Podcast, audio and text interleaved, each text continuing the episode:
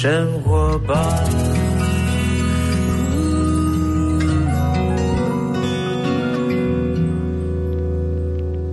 时间来到下午三点钟，欢迎来到幸福生活吧！我是空中的 bartender 小马倪子君，在我旁边的气质人员笑笑。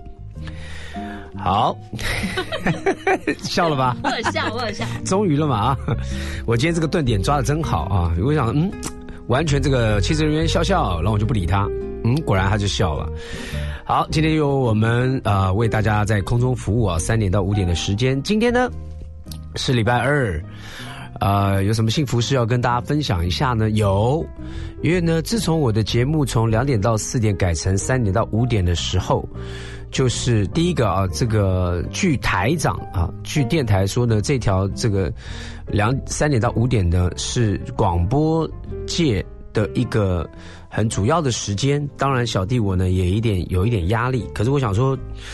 这个节目就是要带给大家轻松，我也不要过分压力。我想我的我的紧张，你们也应该听得出来。那如果我更松的话呢，也许可以把这个轻松带给大家，我就愿意接受这个调整到三点到五点来承担这个两个小时的一个工作。但是没有想到呢，呃，幸福就这样祝福来了。怎么说呢？因为我每一天我多了一个中午的时间，比较充裕的时间呢，可以干嘛呢？可以跟我太太一起吃饭，哈哈，所以呢，最近我们就呃安排了很多餐厅呢，可以跟太太一起享用午餐。我喜欢跟她吃午餐的原因呢，不外乎就是我们俩独处的时间嘛。那我们也爱美食，然后在吃饭的这些细节当中呢，看看太太偶尔这样偷偷看她一下，就觉得哎，真美。对，你知道，哎，我说真的哦，听众朋友，我现在不是故意借由广播节目，我不知道，我太太在忙，她可能根本不会听到我的广播，但就是想讲哈，尤其下个月呢，啊，我就结婚五周年了，所以呢，能够有这样的一个多出来，每一天有一个中午 dating 的时间，我觉得非常好啊，这就是我幸福的事情啊。今天呢，既然这样，我跟我老婆到现在还在谈恋爱嘛，因为你知道，呃，人家讲说婚姻是爱情的坟墓啊。我个人认为呢，这话讲对了一半。婚姻的所谓的爱情坟墓呢，是你要去把它，你要当一个盗墓者。你如果走进婚姻人，你要当一个盗墓者，你要去自掘坟墓，你不能让你睡在那个坟墓里啊！你要自掘坟墓，让那个爱情活起来。我我这是我的逻辑哈，这是我的哲学，没有什么，你除非你都不去经营它，那叫自觉，那那就是你你自己的坟墓哈。但是如果你要让爱情呢，能够持续保鲜在你的婚姻当中，你要自掘坟墓。今天我们要聊什么？今天我们聊聊爱情的电影好了哈。这礼拜二。把一些爱情的电影呢，不管是院线的或者之前经典的电影呢，透过广播来跟大家分享一下。如果大家有机会，可以在家的时候去看，或者呢，你回到家里面呢，好的时间，你自己一个人，或是跟女朋友，或是跟男朋友，或是跟先生或太太，一起来看看爱情的电影，滋润一下，好不好？那首先呢，要带来第一首歌曲送给大家。但今天在呃，也预告一下哈，三点半。到四点半，全民大剧团的谢念祖团长来到我们节目当中，分享由小弟我也有参与演出的《赛貂蝉》这部戏剧哈音乐剧历史音乐剧，即将在八月一号、二号在城市舞台来上演，是加映哈。那聊一聊这部音乐剧到底在讲什么呢？《赛貂蝉》在卖什么药呢？我们三点三点半到四点半邀请到谢导演到我们现场来，我们先听这首歌曲，许茹芸。熊天平的爱情电影，却看到泪翻滚。如果爱不那么深，结局是不是就不会伤人？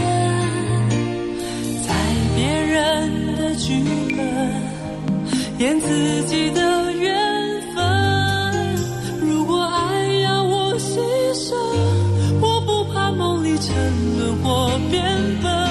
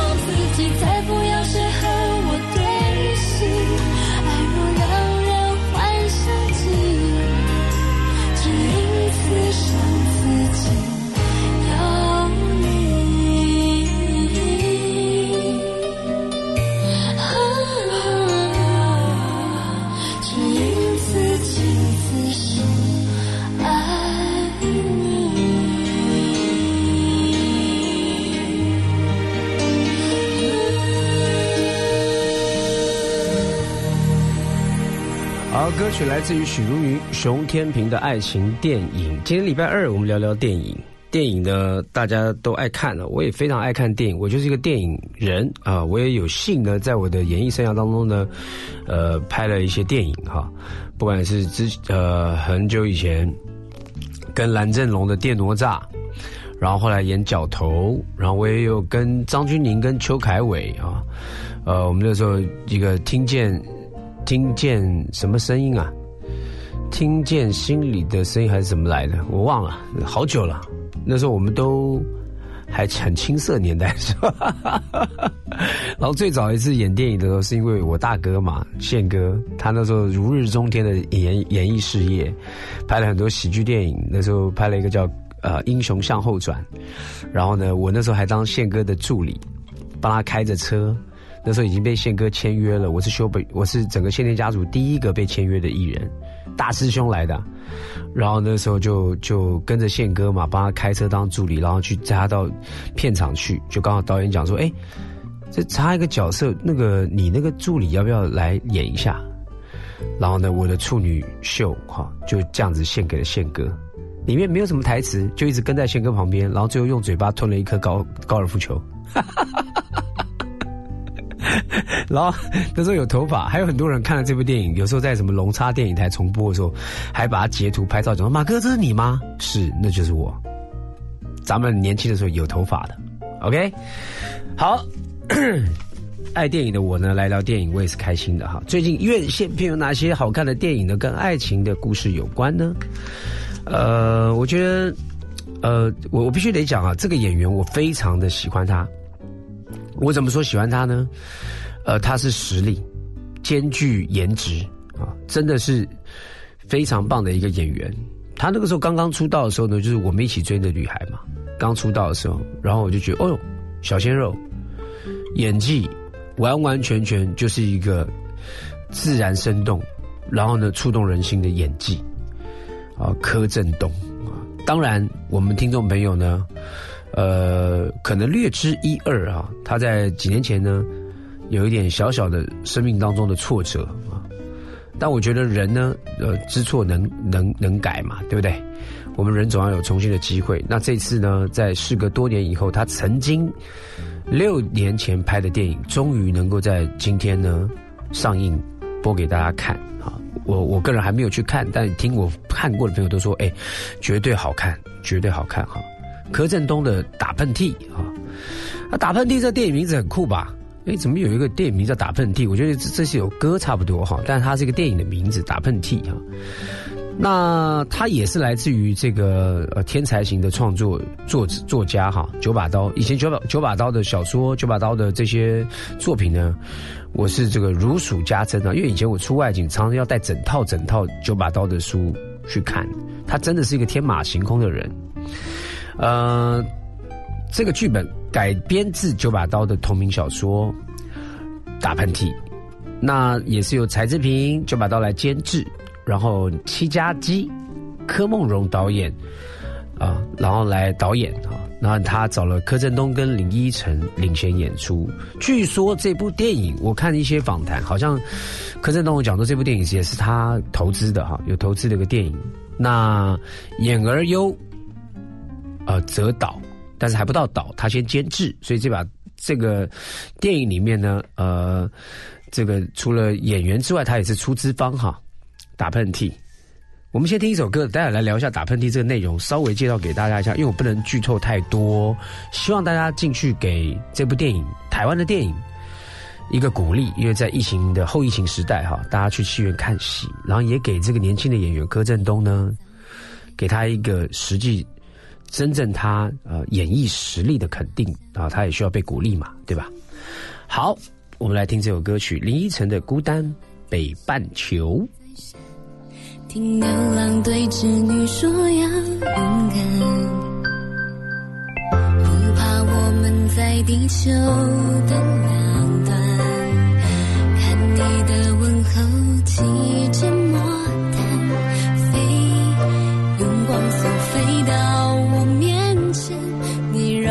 难道北极星有狮子星作伴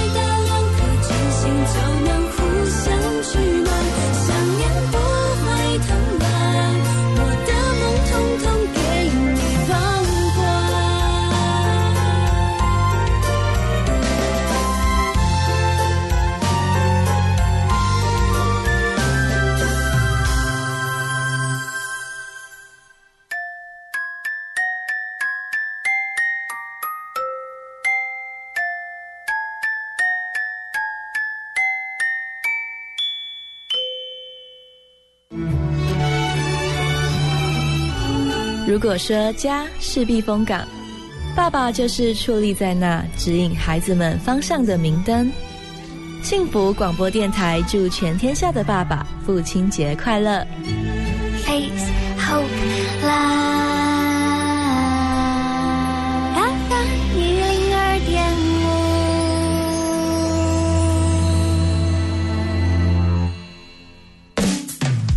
敢走出自己的舒适圈，就会看见不一样的自己。您现在收听的是 FM 一零二点五幸福广播电台，听见就能改变。我是达永建设副董事长庄正如。好，欢迎回到幸福生活吧。刚才讲到这个打喷嚏哈，呃，柯震东他这部电影里面呢饰演一个拳手，其实他不是说饰演一个拳手，他本身呢一直就是呃想要当一个超级英雄，在城市里面。然后小时候呢，为了一个女生，一个姐姐哈，为了一个心爱的姐姐。那他想要在姐姐的面前证明他自己是可以保护她、爱她、疼惜她、照顾她的一个弟弟，因为他们都在孤儿院长大嘛。以这样的一个背景故事呢，然后发展出一段他们后来真的到城市里面呢，柯震东他就努力当一个拳手，而且他有一个打不倒的这个呃封号哈，叫不倒侠。为什么呢？永远都站起来，厉害了，所以看起来就很热血。因为打拳其实不简单的嘛，对不对？那所以这部电影呢，到后来，当然呢，剧情这个转折还蛮蛮有一个幻想的哈。后来被这个呃邪恶的博士啊，你看又出现邪恶的博士，以前科特小飞侠、无敌铁金刚都有邪恶的博士。这邪恶的博士呢，就不好意思，邪恶的博士呢，就有一个巨大的阴谋，然后把这个姐姐给掳走了。哎呀，这个怎么办呢？就柯震东只好啊。就当这个姐姐的专属英雄啊！我话只能讲到这边，其他的真正的细节，我相信九把刀这个编剧，然后呢，他们又找了新锐的导演啊，来把它拍摄出来。我相信一定有它细腻啊，很勾动人心的。我觉得九把刀厉害的，就他每一个作品里面都是从他就是。把这个小的点放大，我们常常不注意的这些小的生活细节、情感面的东西呢，他把它放大，然后他很能够叙述那些画面，更很能够很真实的把它拍到这个镜头里面，呈现一个画面给大家的时候，大家说：“哎，对我以前也发生过这样的事情。”这是九把刀他个人的一个很大的魅力啊！如果你喜欢那些年我们一起追的女孩，我希我建议你们也再次呢去戏院里面看看打喷嚏。这部新上映的电影，新上映的电影，好吧？好，那我们呢也是来听一首歌曲，听一首歌曲之后呢，我们待会再来聊一聊，还有哪几部现在院线的爱情电影要推荐给大家的呢？好，我们来听一下这个歌曲啊，这歌曲呢是来自于张学友的，以前我 KTV 必点的情书。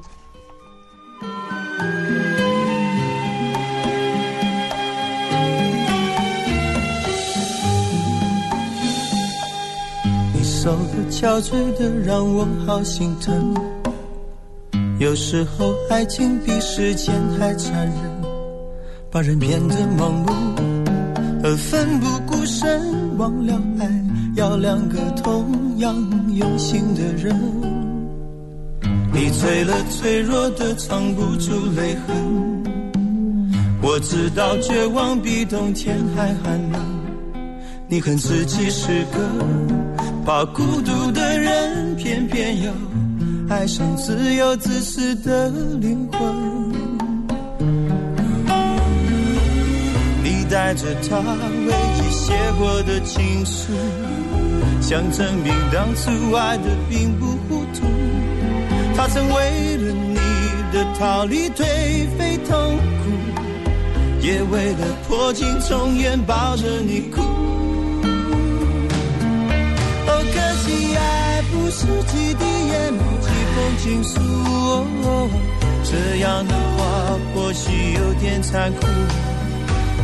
等待着别人给幸福的人，往往过得都不怎么幸福。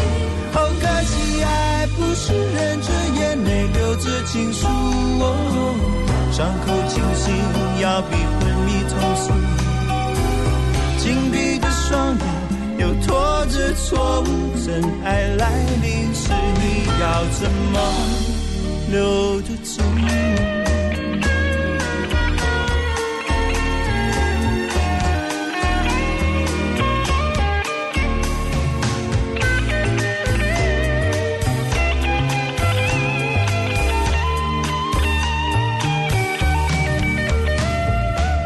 你醉了，脆弱的藏不住泪痕，我知道绝望比冬天还寒冷。你恨自己是个好孤独的人，偏偏又爱上自由自私的灵魂。你带着他唯一写过的情书，想证明当初爱的并不糊涂。他曾为了你。的逃离颓废痛，也为了破镜重圆抱着你哭。哦，可惜爱不是几滴眼泪几封情书，哦这样的话或许有点残酷。等待着别人给幸福的人，往往过得都不怎么幸福。哦，可惜爱。不是忍着眼泪流着情书，哦伤口清醒要比昏迷痛楚。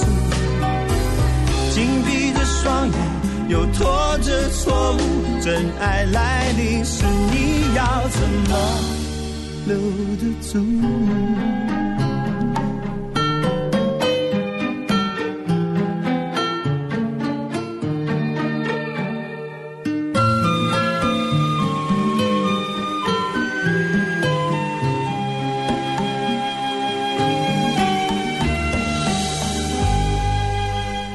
歌曲来自于张学友的情书。好，我们接下来呢要再介绍另外一部电影给大家，也是在院线的电影啊。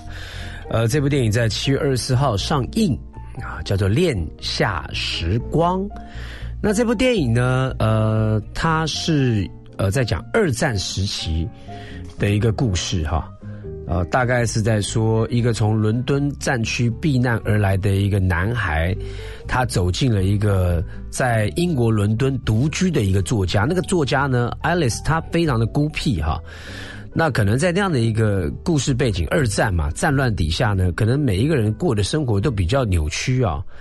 那在这个一个孤僻的一个作家，突然间有一个这个避难而来的男孩呢，进入到他的生活当中。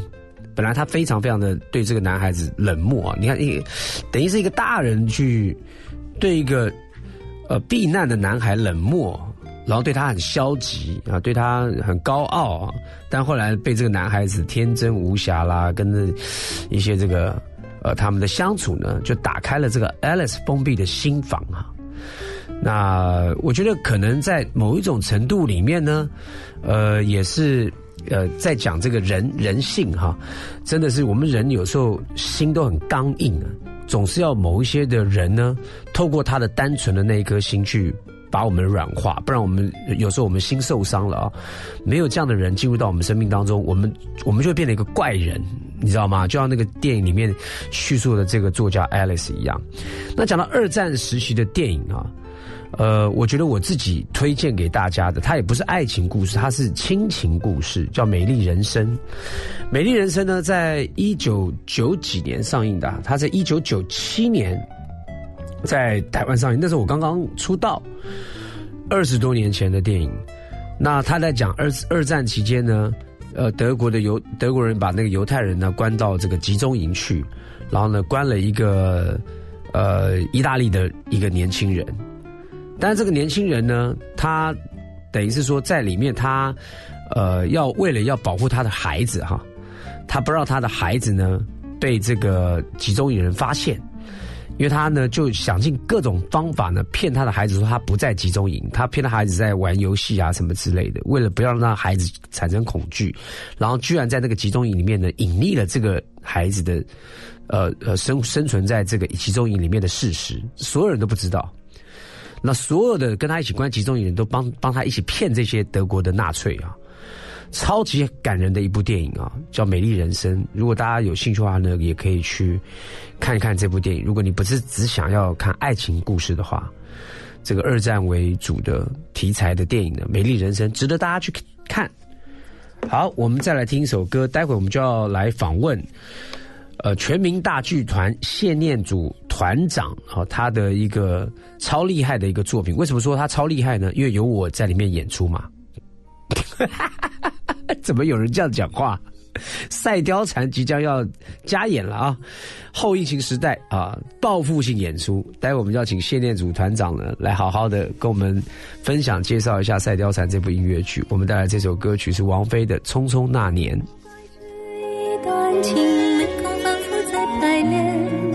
是岁月宽容恩赐反悔的时间。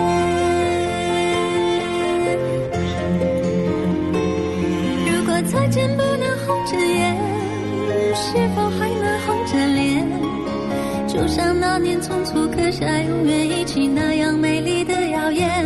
如果过去还值得眷恋，爱冰释前嫌。谁甘心就这样彼此无挂也无牵？我们要互相亏欠，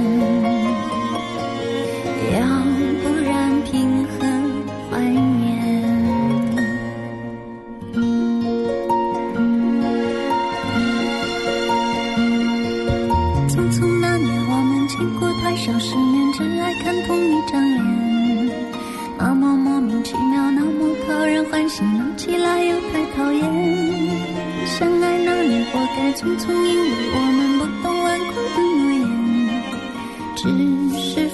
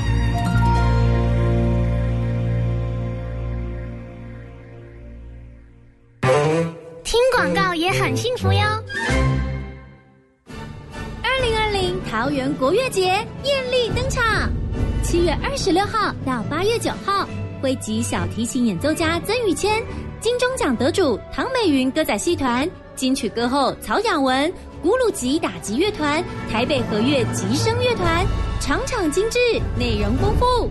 二零二零桃园国乐节，装点活力，幸福桃园市。购票请上两厅院售票系统。Lisa，你气色真好，跟十年前一样，没什么变呢。女人要懂得宠爱自己，现在吃对保养品还来得及哦。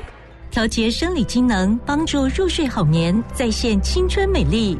专为熟龄女性设计，碧雷朵青春调理定，碧雷朵青春丽颜摩衣定，碧雷朵年灯私密回零露，请洽各大妇科诊所、信医、维康、幼泉健康人生药局。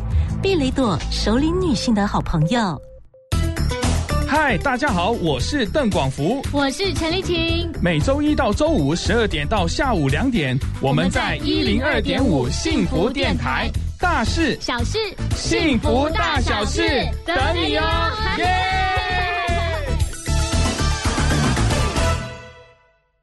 只想陪伴你，就一直在一起，守护你，把烦恼给全部抛弃，只想赖着你，最温柔的旋律，拥抱你，拥抱我的幸福广播电台，FM 一零二点五。时间下午三点半，欢迎回到幸福生活 bar。我跟你讲，今天呢很特别，为什么呢？因为一一般我的节目呢，幸福大来宾会安排在礼拜四，但为什么今天插播礼拜二呢？呃，因为呢，这个大家今天本来聊电影嘛，但是呢，我们这个小时我们不聊电影，我们聊比电影更厉害的，直接就是在前面看戏剧、看剧的哈，音乐剧。那为什么可以插播呢？因为小弟是主持人，小弟是刚好这个节目的主持人，然后刚好又在演这部戏，所以我又动用了稍微的关系，我们直接就插播在今天就是幸福大来宾了啊！让我们欢迎全民大剧团的谢念祖导演。各位听众，大家好，小马好。好，我们昨天晚上的练团练到十点四十分啊。本来我老婆讲说啊，本来不是练到十点吗？怎么练到十点四十？哎，太太，你有所不知，我们每个人呐能够加演，大家是战战兢兢的一个赶快去，因为你知道八月一号、二号就这两场，对，是加演嘛。嗯，导演，我们加演哪一部剧呢？是。呃，我们的古装音乐大戏《赛貂蝉》。赛貂蝉，今天本来是男主角黄志伟要来，昨天晚上练团练到最后，就大家要坐下来做一个笔记的时候呢，导演突然讲说：“哎，明天是不是要上那个广播节目去宣传？”然后我就说：“哦，对啊，有这件事。”他说：“哦，那那那那小小马，你明天能能早点来练团吗？”哦。啊，不对不对，你主持节，你主持人哈，导演自己都已经忙到。那个志伟饰演的关羽要练一下武功哈，你明天可以早点来吗？呃，也不行哦，因为要上小马的节目。对，因为他武功呢，真是太久，因为他在很努力的在卖卖他的餐点哈。对对对，他企业家，企业家。对对对，疏于练功，所以我们就今天就本来有他，后来就把他坑掉了。好，叫他好好在排练场练功。哎，你看 多特别，全民大剧团，然后一般都是演员来嘛宣传，但这次我们派出我们的大导演谢念祖导演。导演，你好好的聊一聊，我们从一开始怎么会有这个《赛貂蝉》这个历史音乐剧，稍微的讲一下。呃，其实剧团做历史系列，这已经算是第三个作品。那第一个作品是讲岳飞的故事，剧名很长，叫做《当岳母刺字时，媳妇是不赞成的》。当岳母刺字时，媳妇是不赞成的，这是我们的剧名。对，就讲岳飞的妈妈刺字的时候，他老婆是不赞成的。就剧名就把。剧的内容完全讲清楚了，所以你已经剧透了嘛？对对对对，已经讲完了，大家可以不用去看了。对对对对对对。然后到第二出戏叫《情人梗里出西施》，然后就讲西施的故事。那其实主角是东施。对，也是一个颠覆历史的。然后，因为这个作品其实，在台湾演出效果一直都非常好，观众反应也非常好，所以我们就延续这个颠覆历史系列做的第三个作品，叫做《赛貂蝉》。那《赛貂蝉》其实它原本的剧名应该叫做《代赛貂蝉》哦。那么讲代赛好像不太吉利哈，但是意意思是用用用那个意思对不对？意思是用那个意思，然后但其实呃，就后来叫做赛貂蝉，就是我们讲貂蝉，其实我们就谈谈到中国一个传统观念，好像是女人是红颜祸水。对啊，那男人做错什么事情都说是因为女人害的，因为历史是男人写的嘛，男人高兴怎么写就怎么写。那我们想透过这个赛貂蝉的这个作品呢，颠覆《三国演义》的一些观点。因为《三国演义》呢，其实貂蝉这个角色呃，虚构的历史当中其实是虚构的。对，那是吕布挂了之后呢，就貂蝉就消失了。那其实不管在呃小说。或者是杂剧里面，后来都有演绎出很多，因为野史。对一些故事衍生出来的一些故事，那我们也顺着这个东西重新替貂蝉平反某些事情。对，貂貂蝉在剧中其实是一个伟大的女性，呃，还蛮可爱，还蛮单纯。没没有，我我我，因为我自己在当演员，我在演出嘛哈，因为它毕竟是虚构，我也要投射在那个剧本里面去感受。我必须得讲，她有笑有泪，而且到最后我是动容的。我觉得女人真伟大，因为她没有办法控制他自己啊。他是完完全全 就是摆上的，奉献出去的。很，其实，其实，其实这个角色从某角度上，他有蛮多的无奈。那我们做了一个有趣的设定，就是貂蝉非常带赛。对，哦，他出不管他出生的家庭，或他经过的地点，他住过的客栈，一定有大事情。对对对，发生不幸的事情。对对对，甚至他后来就因为。呃，命运不好嘛，所以就去卖到妓女户去了。妓女户也发生很不幸的事情。哎，这个不幸的事情，我觉得你们进进这个剧院看啊，这个是不要剧透。太太太不幸了。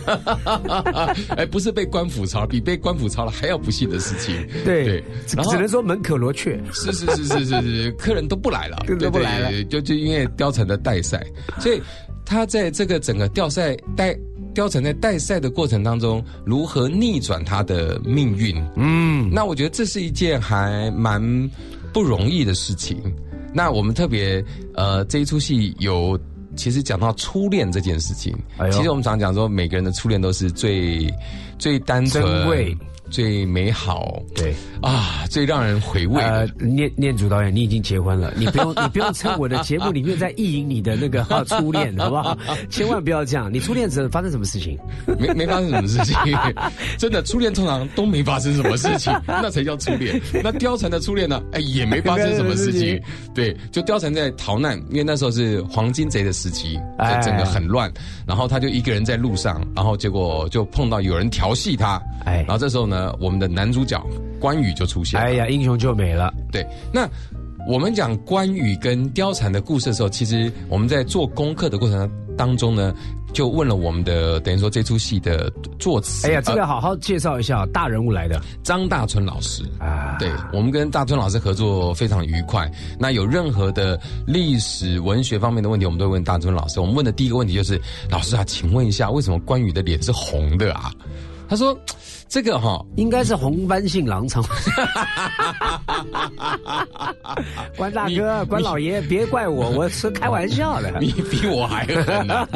对，我们要说呢，就想就问老师，老师说，嗯，野史里面有说，说关羽在年轻的时候呢，因为路见不平，杀了一个贪官，哎，然后他就逃亡，官官兵追他，追的过程当中呢，他就逃逃逃逃逃逃到一个溪水旁边，他就洗了一把脸。洗完脸之后脸就变红了，会不会是高血压？也有可能，但是洗脸为什么会高血压？我们真是不明白。然后官兵就认不出他来，就感觉上老天帮助他。哦，就等于是当时的易容。对对对，突然间来了一趟这个整形一下了，是是是，但用水然后变成红色，也不知道为什么会这个样子。那我们觉得这这个点子还蛮有趣的，那我们就把这个点子重新转换，让关羽跟貂蝉两个人相遇之后呢，一见钟情，一见除了一见钟情之外呢，总要发生一些事情，就让官兵来追关关羽。那关羽呢，为了要躲避这些官兵的黄金贼嘛，黄金贼嘛，对，他就躲到草丛里面，躲到。貂蝉的身后，那关羽就觉得在后面就是很尴尬。对我是个堂堂男子汉，我怎么躲在一个小女孩的后面？我就面对他们。对，但躲在后面，躲着躲着躲着，也不知道为什么他脸就红了。呃，请问他躲在后面而已吗？就躲在后面而已，还是有在他的石榴裙底下？没有，就在后面而已。OK，就不知道怎么搞，就是哎哎哎哎，就脸红了，然后这个红就再也没退了。好，你看我们重新诠释。关羽这个角色，他其实是一个很痴情的男子。我觉得哈，你看我们导演哈讲了这个滔滔不绝，我真的一直在替他捏冷汗、拉刹车，因为为什么？他一直在爆爆那个啊，那个你知道剧透一些亮点啊？这个没问题啊，这个进来进来看是完全不一样。而且你看啊，你听听我讲，跟实际上看到。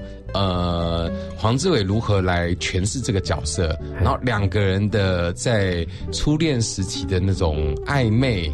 然后彼此的忐忑，然后试探对方，眼神相望，哇，那都是要进到剧场里面看才会明白。你看，老导导演果然是很有自信啊，因为他这个剧本导演有参加编呃参与编剧嘛。哦，我就是编剧，不好意思啊，您就是编剧。我刚以为是张大春老师，张大春老师是顾问啊，他是写词，所有的歌词都是大春老师写。看主持人真不好当，主持人现在访问导演还要做做这种白痴梗，啊，原来您是编剧啊，哎呀，这是写的真好，对，就是呢，其实全民大剧团从谢念祖导演从呃一九九几年开团到现在，他每一出戏呢都走的风格非常一致啊，就是呢一个呃非常幽默的风格，我觉得他很跳脱以往我们对于音乐剧也好，对于舞台剧也好的一个框架哈，我觉得我认为我非常荣幸能够也加入全民大剧团，到现在已经是第二档戏的第一部戏就是呃刚才导演所说的。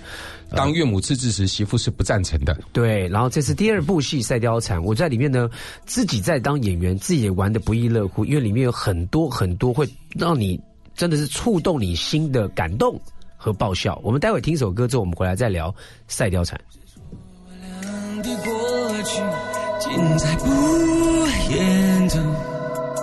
别忘了我曾拥有你，也曾爱过我。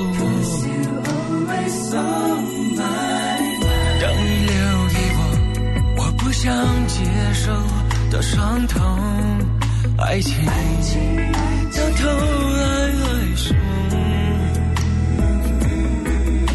别说我俩的世界有太多不同，就算你已经忘了我，你就要离开我。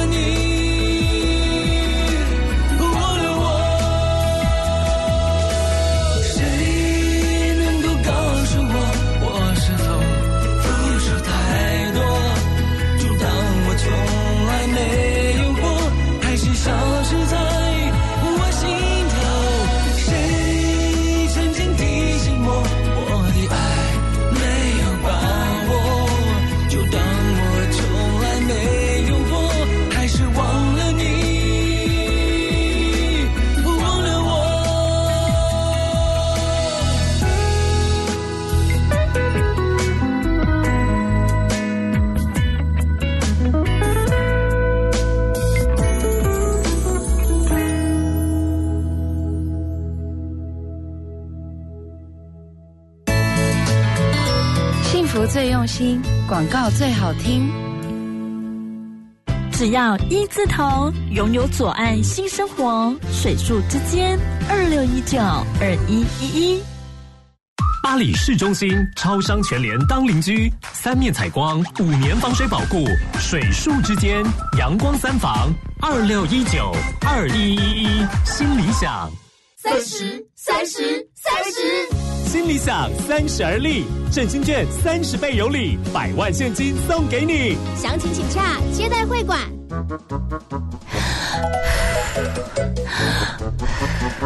老婆，老婆怎么了？我在做日本最流行的吸氢保健啊！日本平均寿命全球第一，你以为是怎么办到的？太田水素青梅养生机，台湾唯一荣获 S N Q 国家认证，技术外销日本，日本医师唯一推荐。老婆，我也要吸氢氧。太田水素青梅养生机，有氢又有氧，快拨零八零零六六六八七九。能不能多一点关心，让绝望多一线光明对身边的人多一点关心，让爱可以蔓延下去。我是文慧茹，你正在收听的是 FM 一零二点五幸福广播电台。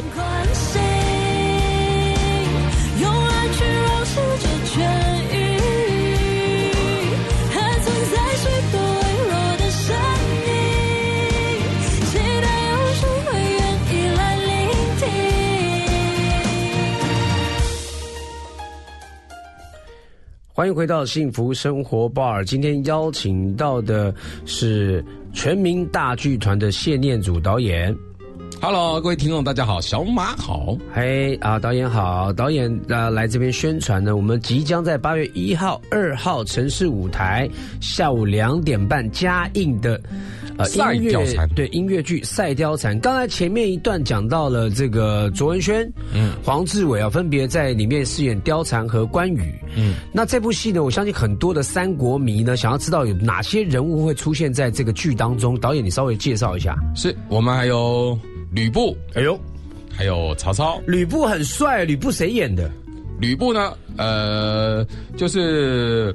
我们的哎，你干嘛？怎么不好讲？是不是？天没有，我要把他的那个 title 写讲出来。你的顿点天才帅哥林俊逸。哎呀，上又又又会唱，对，身材又好，林俊逸。然后还有嘞，是是是，有没有董卓啊？哎，董卓有，董卓是在戏里面是工具人，巨炮。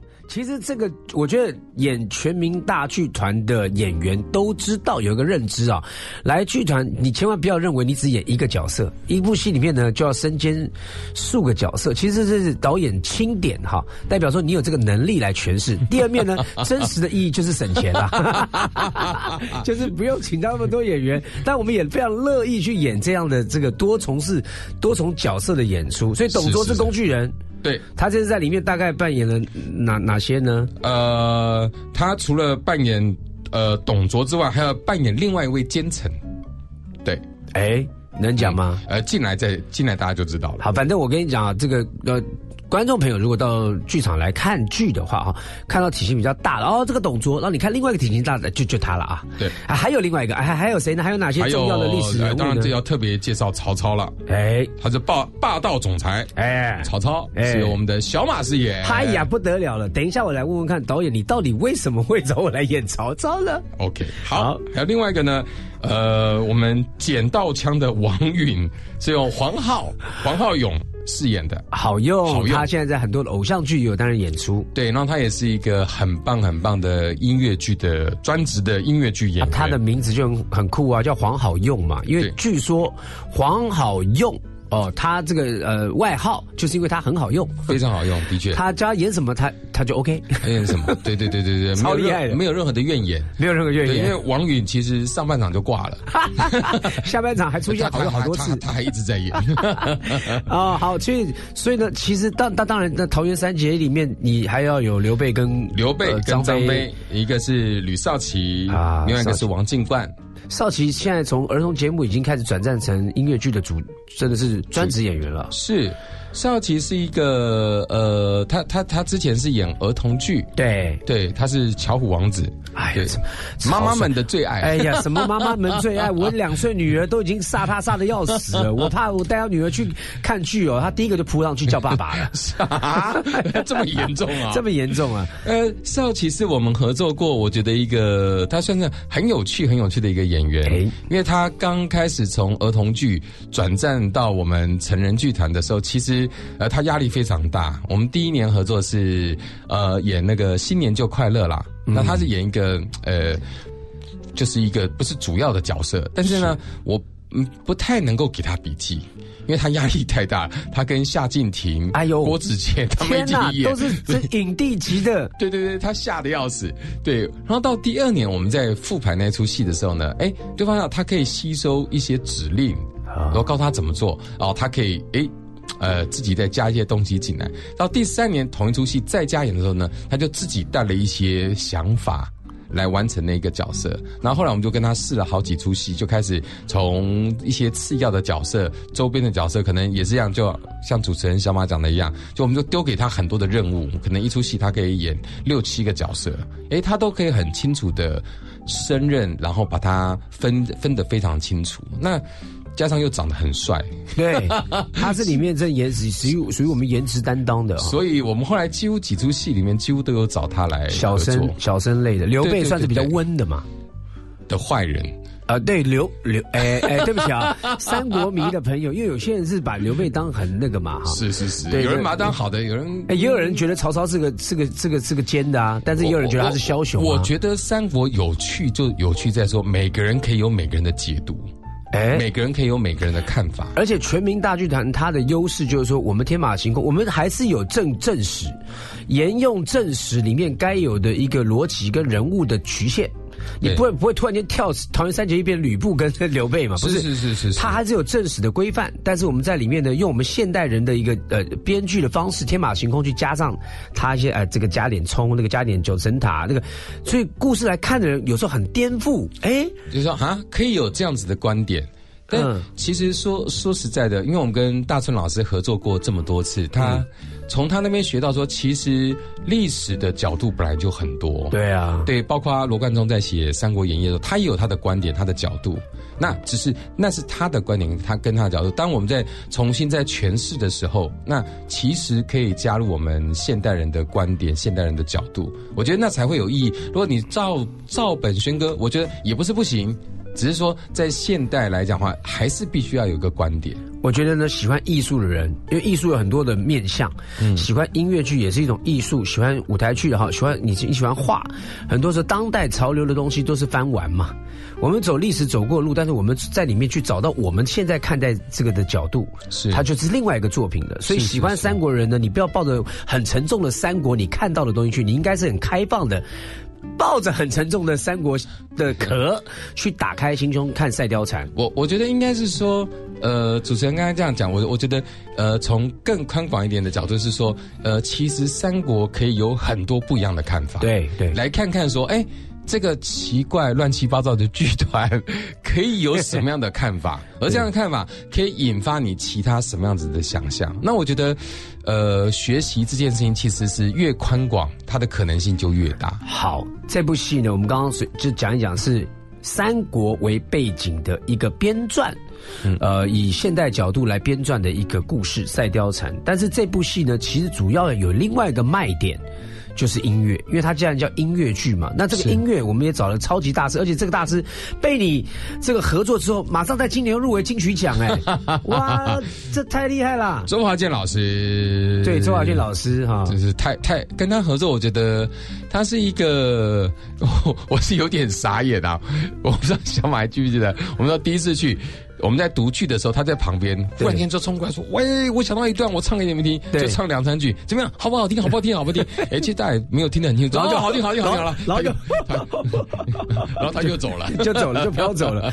他就是一个音乐的顽童，是，我觉得他才是真正，就是说，我觉得我很高兴看到华健老师，我们叫他老师啊，因为毕竟他出道真的是大前辈，看到他这次金曲奖又入围最佳国语男歌手奖，我觉得金曲奖对，yes，你不要通通都只有新。新人是新人有新人奖嘛？但是歌手他哎，他是可以跨，我觉得这是台湾的进步。不要说好像说说哎，年纪大了前辈了，你就应该要被淘汰。No，他音乐才华说了一切。是是是，这部音乐剧，因为我参与在里面，那当然也会有演出歌曲的部分。那整个的音乐呢，我们在里面唱完之后，我跟你讲，我们光练团练两三个月，回到家晚上那个音乐挥之不去。我所谓挥之不去什么呢？太动人了，嗯嗯嗯。如果你公公说你喜欢我们的剧剧团里面的粉丝，看看这个《赛貂蝉》，有些人不是看一遍，他第一遍先去看到底这是什么写的三国历史，看完之后觉得有趣。第二遍他来看，他来看剧剧中演员的一些演技啊表演。他再看第三次，他听音乐，他好好听那个音乐，他有后来再回过头来，他是被音乐吸引的。是。所以音乐剧它有很多的层次可以让观众欣赏，不管是场面，不管是呃音乐的旋律，那以及呃故事彼此之间的冲突跟音乐的结合，我觉得都是非常非常精彩的。对，而且因为它难是难在说它是历史剧，历史剧的话呢，由张大春老师他每一字每一字把这个词，呃，就是透过他的呃怎么讲监督。因因为你知道历史剧，历史人讲话不是乱讲的，有些词他不能够乱说，那一个字讲错了是天差地远的。是是是。所以呢，在那样的一个词句表达，如何在音乐里面能够呈现，让现代人听得懂，还会有感动，真不容易，真不容易。我觉得，我觉得那是外太空人在做的事情，因为我真的觉得华金老师他真的行云流水，他一下子可以写一个歌，然后我们听了之后就觉得说：天哪，你你你脑袋在装什么？是。然后又很喜欢玩那种，你知道节奏，跟他有时候还会突然间变了一个调，嗯，把我们这些呢自称为歌手的人，也真的是自己好好的磨练了一遍，也很不容易啊。我们来听一首歌曲，我们待会再来回回来聊这个再貂蝉。我们带来哎，女主角卓文萱还有曹格当时一个超级厉害的歌曲《梁山伯与朱丽叶》。只有一句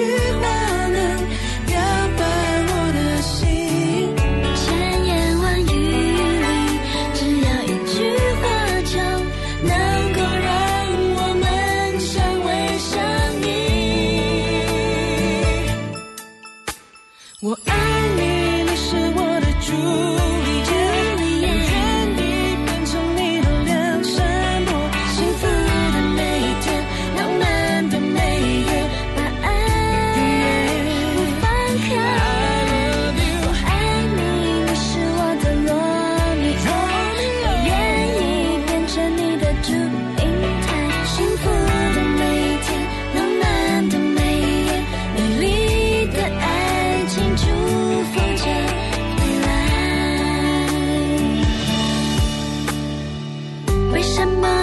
是不。